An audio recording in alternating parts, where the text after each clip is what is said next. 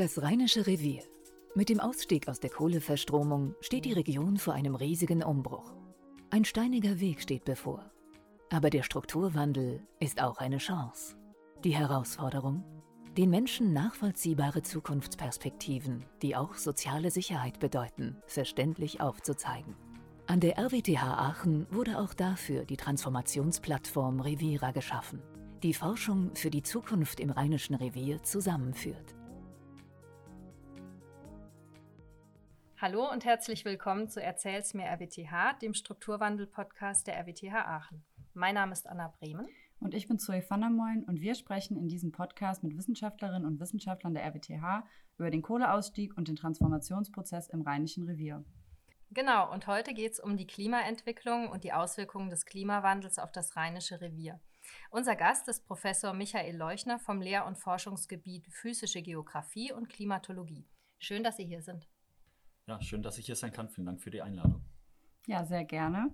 Äh, zu Beginn unsere Einstiegsfrage. Was verbinden Sie persönlich mit dem Rheinischen Revier? Und da in drei Begriffen bitte antworten. Also als allererstes fällt einem da natürlich Braunkohle ein, Tagebau. Ähm, dann natürlich der Rhein ähm, als naheliegender großer Fluss. Und ja, auch noch Landwirtschaft und vielleicht als zusätzlichen vierten jetzt ähm, die Nähe hier zu Aachen, ähm, was jetzt meine neue Heimat ist. Und ähm, Landwirtschaft, ist das ein, auch was, was zum Beispiel bei Ihnen im Forschungsthema jetzt vorkommt? Oder auch, also jetzt auch gerade der Heimatbegriff, also können Sie da vielleicht noch ein bisschen drauf eingehen, wie das vielleicht für Sie jetzt persönlich auch zusammenhängt?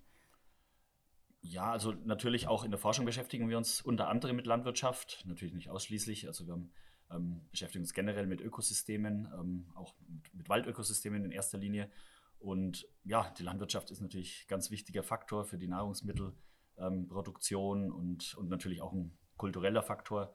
Ähm, ich komme ja selber aus Süddeutschland, da ist die Landwirtschaft schaut ein bisschen anders aus als hier. Aber ja, natürlich ist die allgegenwärtig und ganz wichtiger Bestandteil unserer Landschaft. Wie geht es denn der Natur oder der Landwirtschaft oder den Wäldern hier im Rheinischen Revier im Moment? Ja, also ähm, ich sage mal so, es könnte besser gehen. es hängt natürlich ein bisschen davon ab, ähm, was man betrachtet. Ähm, gerade ja, jetzt, äh, wenn man mal ein bisschen vom Rheinischen Revier weggeht, sondern in die Eifel mal schaut, und dann sieht man ja sehr viele Fichtenbestände, die abgestorben sind in den Trockenjahren 2018, 2019 oder 2020 war jetzt nicht besonders äh, nass. 2021, Gott sei Dank, hat jetzt wieder ein bisschen geholfen mit mehr Niederschlägen. Aber prinzipiell ähm, sehen wir schon, dass die, dass die Pflanzen ja, Probleme bekommen und ja, natürlich auch die, die damit verbundenen Ökosystemleistungen natürlich auch in Gefahr sind. Also das heißt, ähm, ja, Pflanzen oder Ökosysteme leisten ja auch wichtige Beiträge für saubere Luft, sauberes Wasser, ähm, für ja, Kühlwirkung, auch in Städten beispielsweise, oder CO2-Bindung, natürlich, gerade wenn es um Klimawandel geht, ganz wichtig und, und viele weitere Sachen für Gesundheit, Freizeitaktivitäten und so weiter. Und da gilt es natürlich, alles dran zu setzen, das zu erhalten. Und ähm, da ja, sind wir momentan nicht unbedingt auf dem besten Weg. Die Entwicklung ist nicht besonders positiv. Wo sind wir gerade, an welchem Punkt sind wir und wie sieht die zukünftige Klimaentwicklung fürs Rheinische Revier aus? Und was ergibt sich daraus für die Region? Also was wird konkret passieren? Vielleicht in welchem Zeitfenster? Worauf müssen wir uns einstellen? Mhm.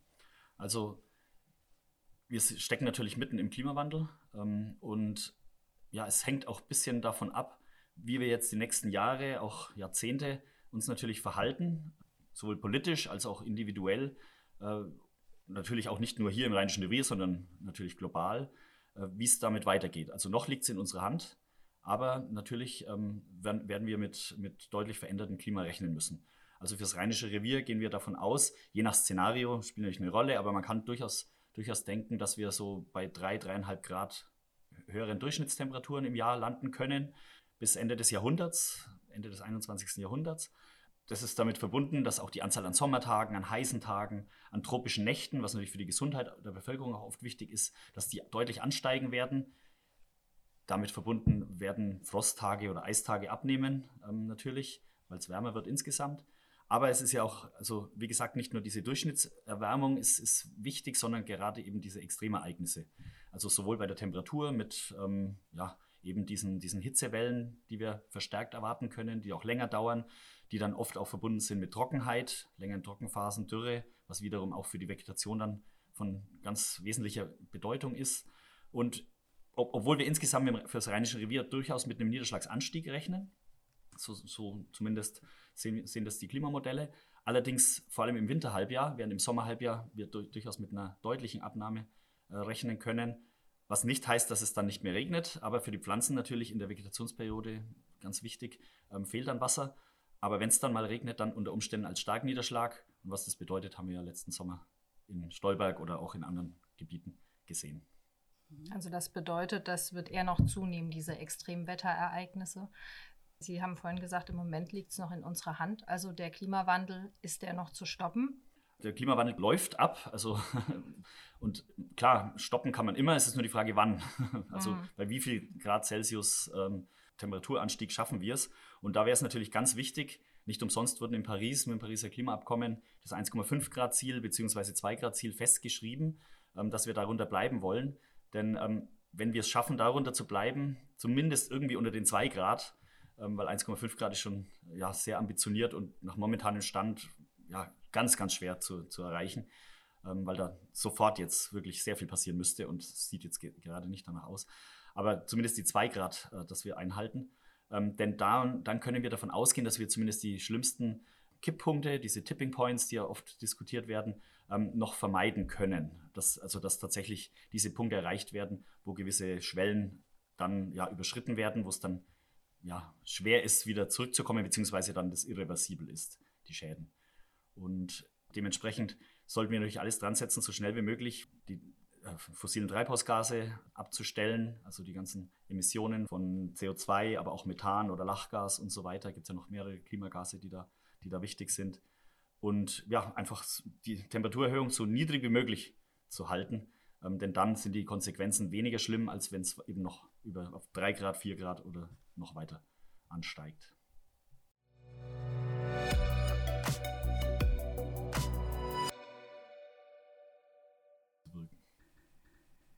Sie sprachen vorhin von diesen Tipping Points oder diesen Kipppunkten. Hm, was sind das genau für Punkte und haben wir da welche schon gekippt, äh, wo wir nicht mehr zurückkommen oder liegen die alle noch in der Zukunft? Also das mit absoluter Sicherheit immer zu sagen, ob es schon gekippt ist oder nicht, ist ganz schwierig, weil das natürlich auch immer einen zeitlichen Nachlauf hat. Also wir, das werden wir, werden wir, dann sehen, ja. Aber man kann schon davon ausgehen, dass zum Beispiel ähm, die Korallenriffe mehr oder weniger größtenteils verloren sind. Ähm, da selbst egal was wir jetzt machen, wahrscheinlich können, können wir die nicht mehr retten, zumindest 99 Prozent dieser Bestände. Also Kipppunkte sind ja einfach ähm, gewisse, gewisse Schwellenwerte, die, wenn überschritten werden, kann man eben nicht mehr einfach so zurück. Also ich, ich erkläre es immer mit einer Kaffeetasse, die ich über den Rand des Tisches schiebe. Es geht so lang gut, bis es dann irgendwann runterfällt und dann ist es unten zerbrochen und, und Kaffee ist auf dem Boden und dann kann man es nicht einfach wieder in den Ursprungszustand zurückbringen. Und wie gesagt, so weitere Kipppunkte sind zum Beispiel das Grönland-Eis. Ähm, und schmilzt ja ab, das grönländische Eisschild ähm, reduziert sich. Und wenn wir da über diesen Kipppunkt kommen, dann ist es unabhängig davon, was wir danach noch machen, ähm, wird es einfach abschmelzen. Und da reden wir halt von, von circa sieben Meter Meeresspiegelanstieg. Und wir, wir kommen dem auf jeden Fall, also die Chancen, um, um, umso niedriger wir die Temperaturerwärmung halten, umso größer sind die Chancen, dass wir es noch schaffen. Also wir, man geht schon davon aus, dass man unter zwei Grad Erwärmung da noch drunter bleibt. Dann wird zwar auch Teil abschmelzen, aber nicht komplett. Das gleiche gilt für die Westantarktis ähm, und so weiter. Ja? Also die Wahrscheinlichkeit, dass diese Kipppunkte erreicht werden, ist einfach umso höher, umso größer die, der Temperaturanstieg wird. Und ähm, wie gesagt, die hängen auch miteinander zusammen. Sind wie Dominosteine. Es kann also auch sein, dass wenn einer kippt, ähm, der einfach dann den nächsten mit, mitnimmt und das dann einfach nicht mehr zum Aufhalten. Und ähm, jetzt, wo jetzt zum Beispiel die Hochwasserereignisse im letzten Sommer waren, da wurde ja immer wieder gesagt, ähm, ja, das liegt am Jetstream, weil der verlangsamt ist und dadurch ähm, bleiben zum Beispiel Regenfelder ähm, länger über einer Region stehen. Also ich, ich verstehe den Jetstream nicht immer ganz. Also können Sie mir das so ein bisschen mal erklären? Also wie, wie kann ich mir das vorstellen? Weil ähm, der wird ja, es wird auch immer gesagt, es kann auch sein, dass der irgendwann ganz, ganz schwach oder ganz, ganz langsam wird oder vielleicht sogar weg ist. Oder oder ist das gar nicht so? Also beim Jetstream geht man jetzt nicht davon aus, dass der aufhört oder weggeht, aber es wird sich verändern. Es ist jetzt natürlich sehr schwierig, das in kurzen Worten verständlich zu erklären. Ähm, da müssten Sie in die Vorlesung mal kommen. Aber ähm, ja, wir sind ja hier in der Westwindzone, prinzipiell. Und ähm, wir haben eben eine Westwindströmung insgesamt und der Jetstream ist eben in den, in den oberen Bereichen der, der Troposphäre, der unteren, der unteren Atmosphäre. Ähm, gerade in den Bereichen, wenn Sie vielleicht mal mit dem Flugzeug unterwegs sind, dann befinden Sie sich genau in diesen Höhen, so 10 Kilometer vielleicht, 12 Kilometer. Und ähm, das ist eben ein sehr, starker, sehr starkes Windfeld, der sich in Meandern um, um die Erde in unseren Breiten circa ähm, herumwindet. Und ähm, der trennt auch so ein bisschen die tropischen Luftmassen von den polaren Luftmassen. Und sehen wir ja auch, ja, je nachdem, auf welcher Seite wir dann so ein bisschen liegen an, an, an dieser, dieser Frontalzone, ähm, ist es manchmal dann eben wärmer oder ist es eben manchmal kühler, haben wir dann polaren Einfluss oder, oder tropischen Einfluss und so weiter. Und ja, wir, was wir eben sehen ist, dass sich häufiger jetzt in den letzten Jahren, Jahrzehnten gewisse Wetterlagen, ja, dass die, dass die viel stärker ähm, ja, an, an einer Stelle bleiben und sich nicht, nicht weiter verschieben, weil, weil eben der Jetstream sich verändert ähm, und, und teilweise eben diese Bewegung dann ein bisschen eingeschränkt ist. Und damit natürlich ähm, ja, haben wir dann eben diese längeren Trockenphasen, Dürren, zum Beispiel Hitzewellen oder eben auch mehrere Tage dann eben so starke Niederschlagsereignisse, wenn das Tiefdruckgebiet dann genauso liegt, äh, wie es eben liegt. Kann man jetzt nicht unbedingt für dieses Starkregenereignis da sagen, ja, da, da, spielen viele Faktoren eine Rolle. Wir sind es auch noch am Untersuchen, ähm, was, was das angeht. Ähm, so Einzelereignisse sind sowieso ganz schwer jetzt auf, auf, auf ja, langfristige Veränderungen zurückzuführen. So Einzelereignisse gab es natürlich auch schon immer, aber wir sehen natürlich prinzipiell statistisch schon eine Zunahme dieser und auch eine Verstärkung dieser in gewissen Regionen. Und ähm, davon können wir auch durchaus hier für unsere Gegend ausgehen.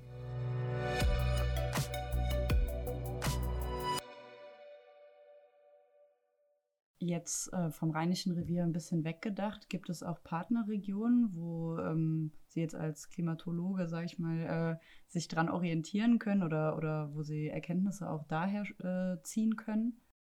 Womit wir uns befassen, ähm, sind auch sogenannte Klimaanalogregionen, wo wir ähm, uns jetzt das Klima anschauen und vergleichen mit dem Klima von Aachen der Zukunft.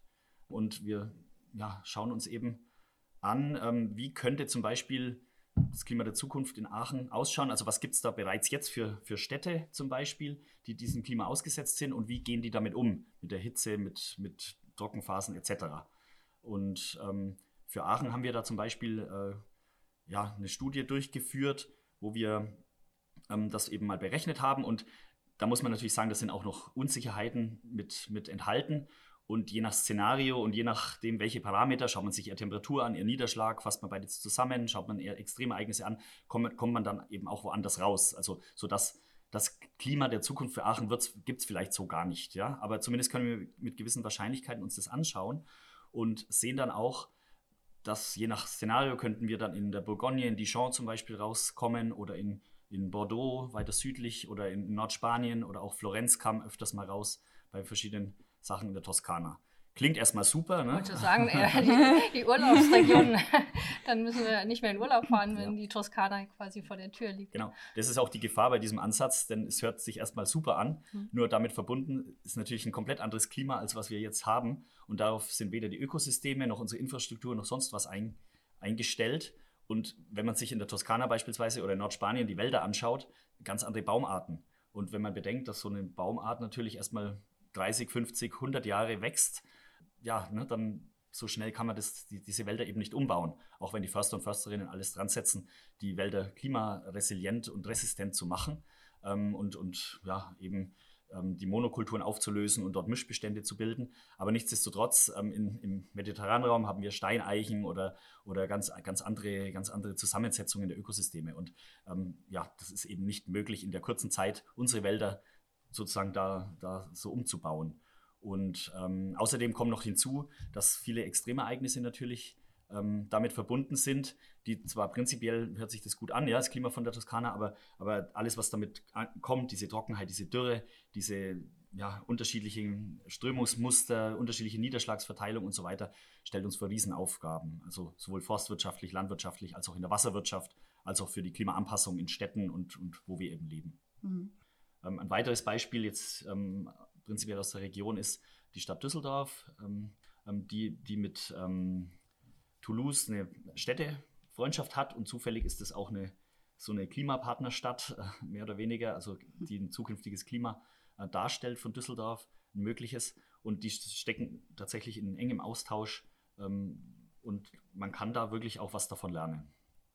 Und ja, genauso ähm, machen wir es natürlich prinzipiell auch, dass wir dann da mit den Leuten auch vor Ort uns mal unterhalten, also mit der Wasserwirtschaft, mit der Forstwirtschaft und so weiter und einfach schauen, wie machen es die und vielleicht können wir davon das eine oder andere mitnehmen.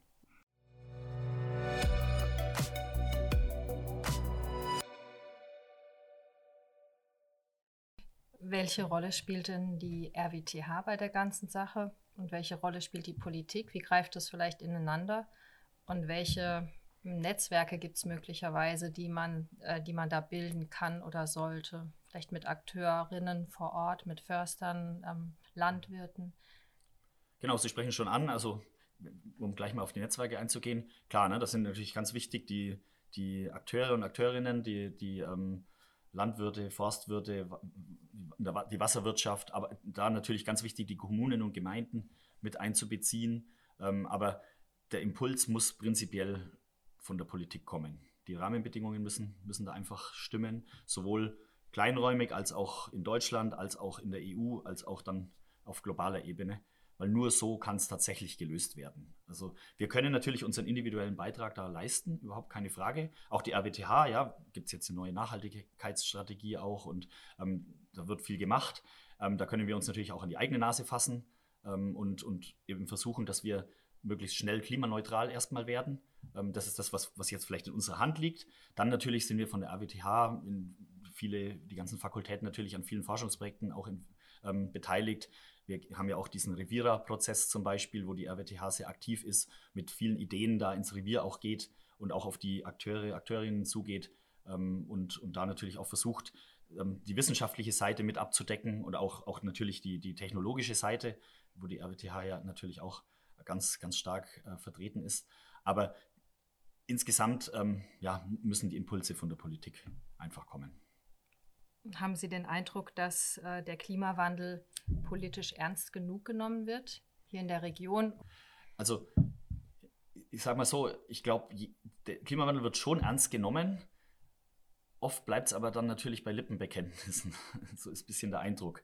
Ähm, es wird auch was gemacht, ja. Also ich möchte jetzt auch nicht mit dem Finger auf irgendjemanden zeigen, aber ähm, insgesamt ist, passiert einfach noch viel zu wenig. Das sehen wir einfach an den ganzen Zahlen, an den Daten, an den CO2-Daten. Ja. Also es, es, ist einfach nicht ausreichend. Weltweit sowieso nicht, aber auch bei uns ist es nicht annähernd ausreichend, weder in der Region noch, noch in Deutschland.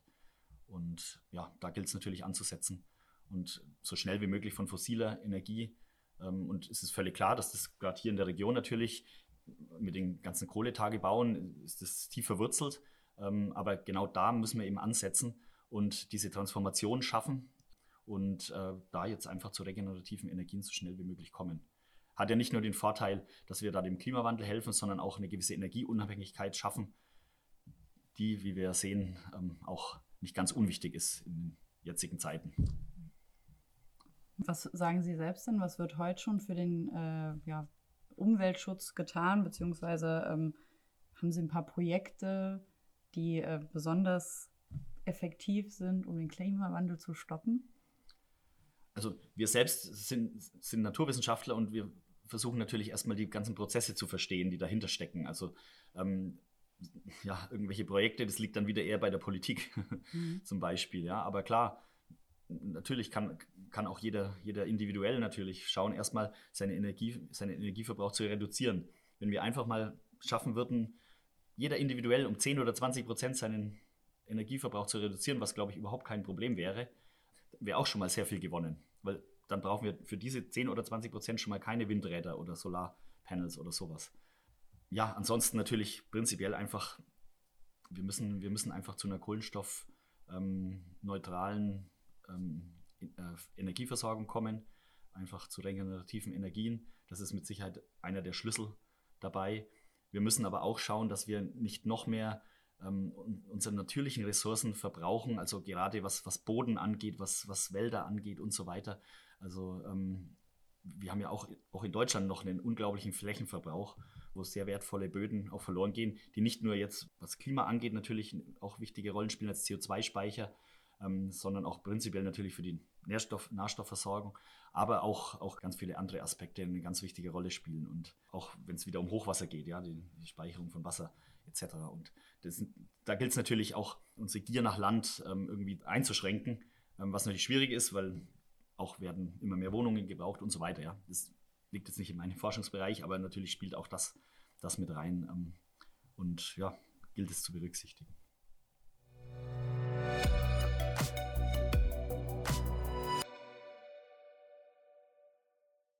Was sind denn da die konkreten Auswirkungen? Sie sprachen vorhin von der Fichte. Mhm. Ähm, Gibt es die denn dann überhaupt noch in 50 Jahren? Gibt es gewisse Tierarten vielleicht nicht mehr?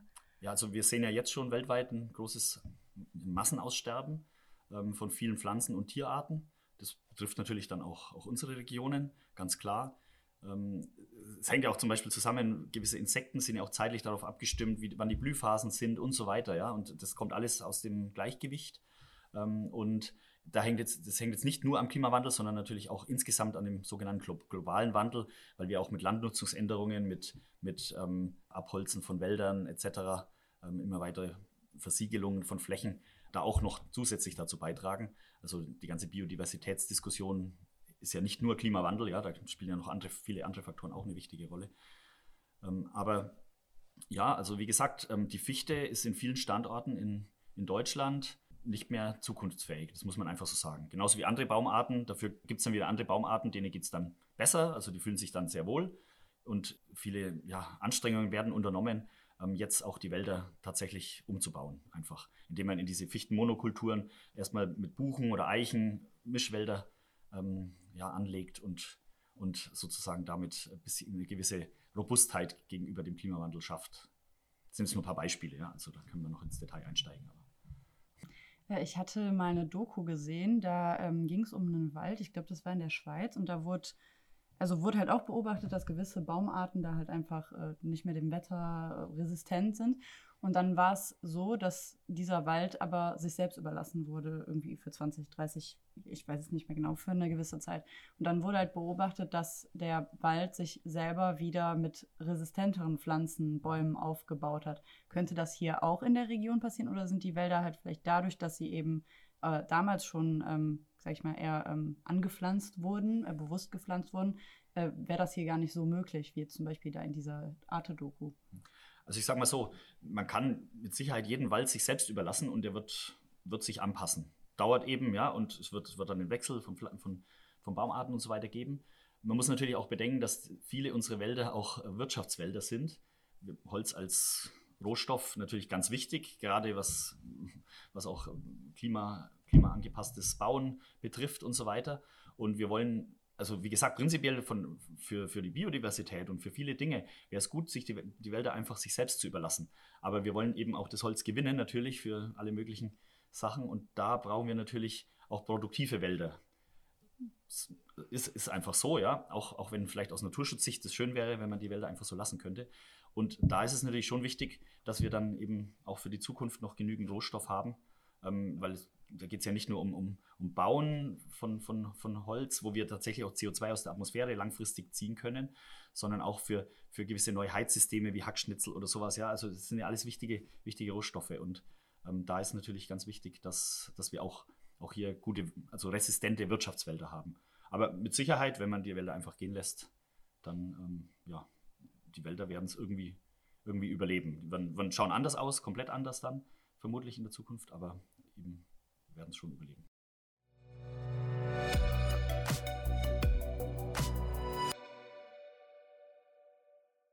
Wenn man jetzt mal in die Vergangenheit guckt, wir haben jetzt viel in die Zukunft geguckt, was ist denn da passiert? Also an welchem Punkt stehen wir, wenn man jetzt sich, ähm, wenn man die Industrialisierung betrachtet und was da alles passiert ist mit den äh, Schwerindustrie, Braunkohleförderung und da hat sich ja noch keiner um das Klima gekümmert.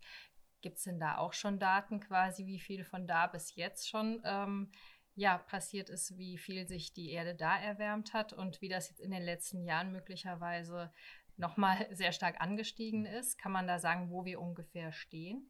Ja, also global betrachtet sind wir so bei circa 1,1 Grad Temperaturerhöhung vor, seit vor der Industrialisierung. Ähm, in Deutschland sind wir bei 1,6 Grad. Also in Deutschland selber ist die Erwärmung schon, schon über dem ersten Paris-Ziel ähm, äh, drüber hinaus. Und ähm, wir sehen da oh, ja, deutliche Auswirkungen ähm, jetzt in Deutschland. Und es hat sich die letzten zwei, drei Jahrzehnte extrem beschleunigt. Das Ganze, das sehen wir an der Temperaturkurve, sehen wir auch an, an vielen anderen Daten, dass der Klimawandel richtig an Fahrt aufgenommen hat. Und ja, ist, ein Ende ist da auch nicht in Sicht. Ähm, und deswegen gilt es eben, schleunigst entgegenzuwirken. Man hört ja oft, dass das Rheinische Revier eine Modellregion werden soll mit nachhaltigen ähm, Industrien, klimaneutral. Ist das denn realistisch vom jetzigen Standpunkt oder von der jetzigen Datenlage? Ja, realistisch ist alles, klar. Ne? Also es bedarf eben sehr, sehr großer Anstrengungen. Aber also machbar ist es natürlich. Es wahrscheinlich kostet natürlich auch Geld. Wobei man bei dieser ganzen äh, Sache nie vergessen darf, alles, was wir jetzt investieren, zahlt sich in Zukunft viel, viel, zum Vielfachen zurück. Denn die Kosten, die später anfallen für alles das, was wir jetzt nicht machen, sind deutlich höher. Also da gibt es ganz viele Studien, die das alles belegen. Ähm, und auch wenn es vielleicht jetzt erstmal schmerzhaft ist und natürlich auch für eine vier- oder fünfjährige Wahlperiode manchmal schwierig äh, zu verkaufen ist, aber es ist eben notwendig, das jetzt zu machen, um dann auch späteren Generationen auch da noch die Chance zu geben, vernünftige Entscheidungen zu treffen und dass wir jetzt nicht alles, alles verbrauchen, sowohl an finanziellen Ressourcen als auch an natürlichen Ressourcen. Was ist denn genau Klimaneutralität? Also wie kommt man überhaupt dahin? Klimaneutralität bedeutet, dass man eben netto kein CO2 verbraucht oder kein, kein Treibhausgas.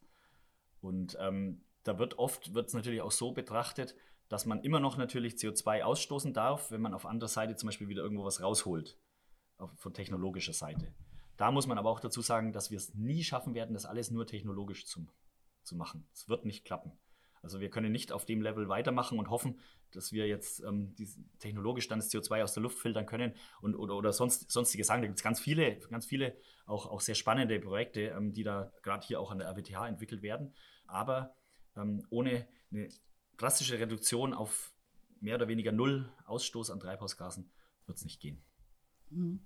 Und ähm, von jetzt den ganzen Energieformen, die jetzt ähm, ja, sag ich mal, als grüne Energie irgendwie gewertet werden. Was ist denn da eigentlich am nachhaltigsten? Ist es jetzt eher, ist es jetzt im, insgesamt eher die Windkraft oder vielleicht doch eher Solar oder ähm, was auch, also ja, was es da alles so gibt? Also das Beste ist, die Energie erstmal gar nicht zu verbrauchen. das alles erstmal zu reduzieren, weil jede nicht verbrauchte Kilowattstunde ist schon ein Gewinn. Ähm, und ja, das kann man so gar nicht beantworten. In manchen Regionen, wo viel Wind herrscht, sind Windräder wieder besser in manchen Regionen, wo mehr Sonne ist, sind natürlich Solarpanels besser und so weiter. Ja, es gibt ja auch noch, noch, noch weitere ähm, äh, Energiequellen, Wasserkraft und so weiter, auch wenn man da natürlich immer limitiert ist und auch ans Relief gebunden ist, etc. Und man muss natürlich auch sagen, auch, auch so ein Windrad kostet Energie zu bauen, auch so ein Solarpanel, auch wenn es sich nach einigen Jahren dann natürlich ähm, amortisiert hat und dann zum, zum Netto-Speicher wird. Aber nichtsdestotrotz, jedes nicht gebaute Windrad ist natürlich prinzipiell auch auch wieder Energie gespart, aber besser noch äh, natürlich jetzt Windräder als, als mit fossilen Energieträgern ähm, unsere Energie zu gewinnen.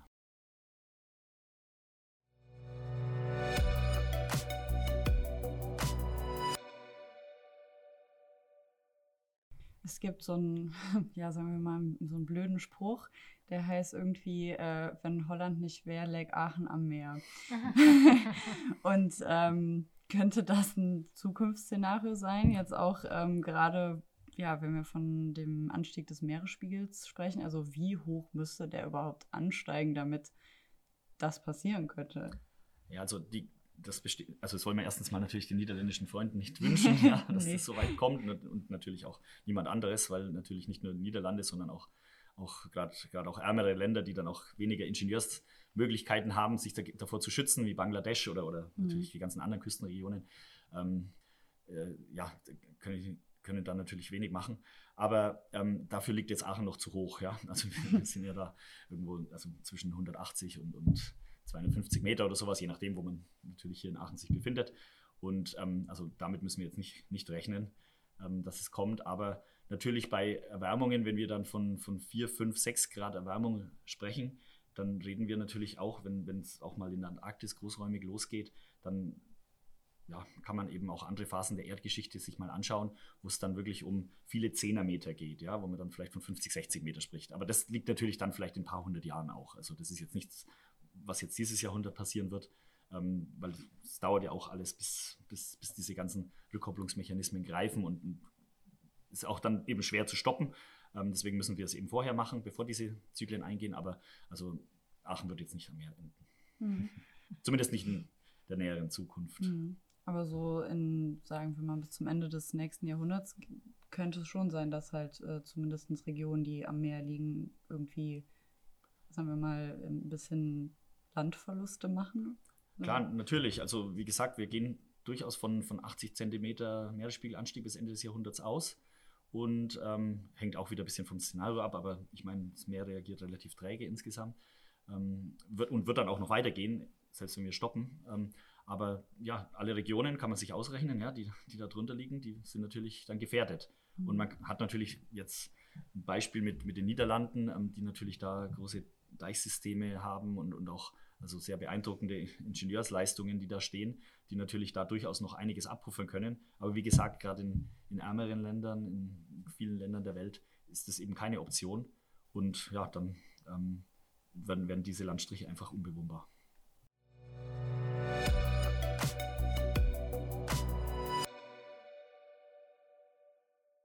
Zum Schluss äh, dann noch eine Frage. Wenn man jetzt in die Zukunft schaut, ein bisschen 10 oder 20 Jahre, und man geht dann in einen Wald und schaut sich dann eine Fichte an, falls es die noch gibt, oder eine Buche und guckt, wie geht's dem, wie geht's der Pflanze, wie geht's dem Baum. Ich hoffe natürlich, den Bäumen geht's gut. Allerdings ähm, würde ich jetzt zum Beispiel bei der Fichte vermuten an vielen, vielen Standorten in Deutschland, dass es ihr in 20 Jahren noch schlechter geht als jetzt schon. Ähm, ich, wie gesagt, also hier in der Eifel sind viele Fichtenbestände ähm, schon komplett abgestorben in den Trocken, Trockenjahren jetzt, in, in den letzten Jahren, ähm, be beziehungsweise ähm, auch im, im, ganzen Mittelgebirge.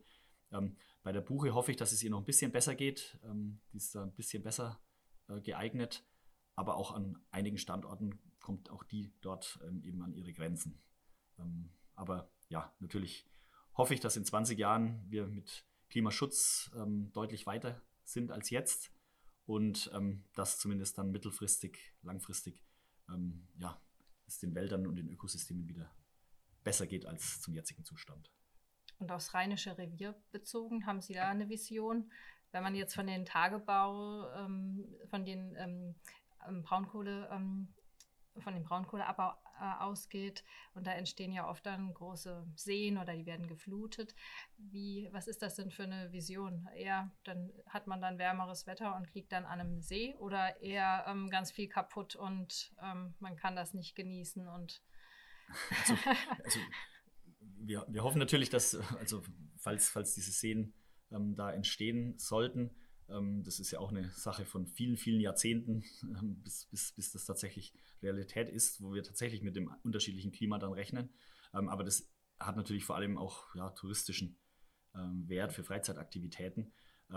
ich hoffe natürlich trotzdem, dass, dass, dass es uns gelingt hier, die Transformation, an der wir ja auch wirklich tagtäglich hier arbeiten, also nicht nur bei uns im, im Institut, sondern auch an der RWTH und ich, wie ich mitbekomme, ja auch an vielen anderen Ecken, dass wir das gut hinbekommen und wirklich ähm, ja, so schnell wie möglich auch zusammen mit den Gemeinden, Kommunen, auch mit der Industrie, die natürlich da auch eine ganz wichtige Rolle spielt, da ja, möglichst nachhaltige Lösungen finden und zu einem klimaneutralen ähm, Gebiet kommen, was ja in, vielleicht in 50 Jahren von, von heute ähm, richtige Pull-Faktoren hat ähm, und, auch, und auch zusätzliche Leute anlockt ähm, und ja, einfach ja, sehr sehr florierend ähm, hier sein wird. Das heißt eine lebenswerte Region. Eine sehr lebenswerte Region, genau. Und Klimaneutral. Wobei, wie gesagt, also wir werden definitiv ein anderes Klima haben. Wie anders liegt eben an den Handlungen der nächsten Jahre. Ich danke Ihnen für das Gespräch. Vielen Dank auch von mir. Ja, vielen Dank Ihnen. Und bis zum nächsten Mal. Genau.